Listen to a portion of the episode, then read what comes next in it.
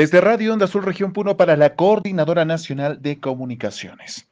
En el marco de una audiencia de lectura de sentencia del magistrado César San Martín, la Corte Suprema declaró fundado en parte el recurso de casación de Walter Adubiri Calizaya, seis años de pena privativa de libertad que le impusieron a Dubiri en primera instancia, la revocó en el extremo de la pena y le impuso cuatro años de pena suspendida. Así ordenó hoy la liberación del suspendido gobernador regional de Puno, Walter Adubiri Calizaya. Su abogado Aldo Valdivia señaló que el recurso de casación excepcional por el caso Aymarazo, sustentado por el abogado Elías Silva el pasado 25 de noviembre, fue declarado fundado en parte y en los próximos días la sentencia deberá ser remitida a la Corte Superior de Justicia de Puno para efectos que notifique a INPE la orden de liberación de Adubiri Calizaya. Respecto a los plazos, dijo que en menos de 10 días se debe concretar la liberación del gobernador suspendido y sobre el retorno de Walter Adubiri al gobierno regional de Puno, dijo que previamente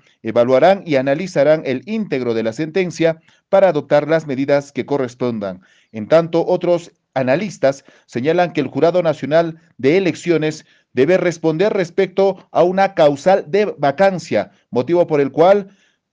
quien asumiría la responsabilidad en el gobierno regional de Puno de manera permanente sería el vicegobernador, ahora gobernador encargado, Agustín Luque. Esta es la información para la Coordinadora Nacional de Comunicaciones, Jaime Calapuja Gómez.